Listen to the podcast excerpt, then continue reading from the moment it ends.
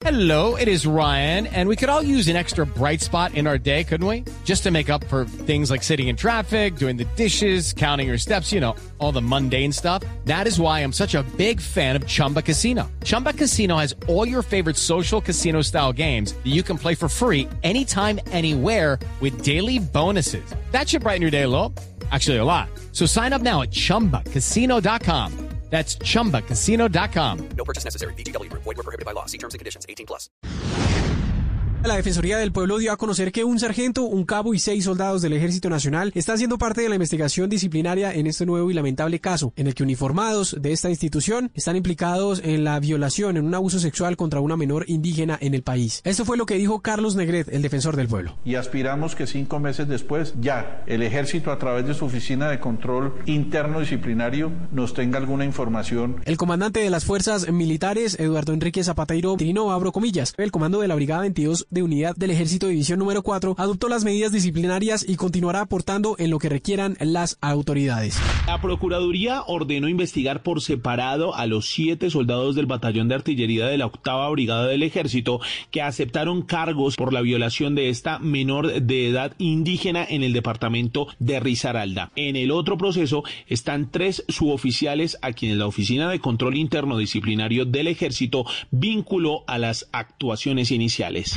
Noticias Caracol conoció una nueva denuncia por un caso de abuso sexual cometido por un suboficial del ejército a una niña de cuatro años en el año 2018. Año y medio después, no se ha tomado una decisión sobre este cabo que hoy continúa activo en la institución. Fue trasladado a otra zona del país y no ha sido apartado de su cargo, que es uno de los reclamos que hace hoy la familia de esta niña que en ese entonces tenía cuatro años. Que mi hija estábamos viendo en familia el noticiero y ella me, me pregunta y me dijo, mamá, a esta niña le pasó lo mismo que a mí y pues me tocó decirle que sí.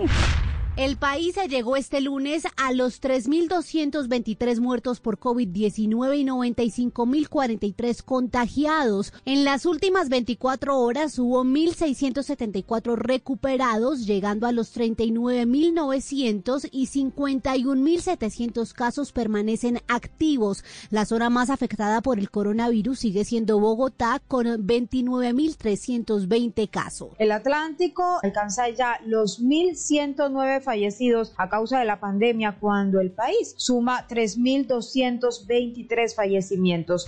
El presidente Iván Duque descartó la posibilidad de volver a una cuarentena estricta en el país. Nosotros debemos entender que no es una opción viable para la sostenibilidad de nuestras sociedades. Sencillamente decir vamos a encerrarnos hasta que aparezca una vacuna. Así respondió la alcaldesa de Bogotá, Claudia López. El presidente dijo que es inviable encerrarnos hasta que haya una vacuna y yo estoy perfectamente de acuerdo con eso. Es muy fácil decir que no nos podemos encerrar cuando el único que realmente ha estado encerrado tres meses es el presidente. Todos los demás hemos tenido que salir a trabajar. Según la última actualización de la Secretaría de Salud, en estos momentos la ocupación de UCI en Bogotá alcanza el 73.4%, es decir, 691 camas de unidad de cuidados intensivos se encuentran ocupadas y quedan disponibles 942. Dado que Bogotá, con el crecimiento actual y las compras que hizo Bogotá de UCI, va a llegar aproximadamente a mil, el gobierno tiene que cumplir con las otras mil.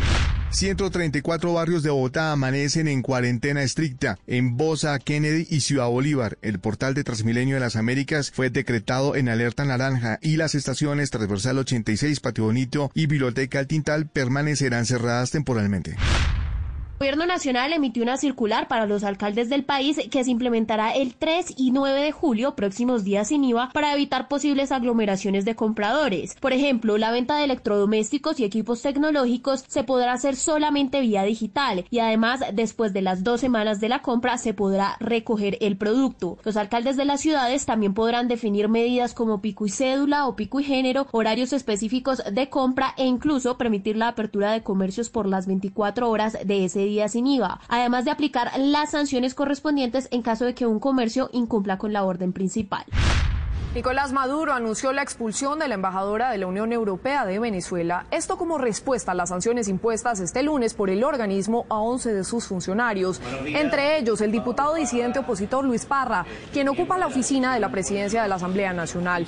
Darle 72 horas a la embajadora de la Unión Europea en Caracas para que abandone nuestro país y exigir respeto a la Unión Europea. Ya basta Atlético Nacional anunció que realizó 57 pruebas de COVID-19 a su cuerpo de jugadores, cuerpo técnico y además miembros administrativos, de los cuales dos salieron positivos. Por el momento no se conocen los nombres de esas dos personas que son asintomáticas, pero ya se han tomado todas las medidas de seguridad y de aislamiento de los afectados.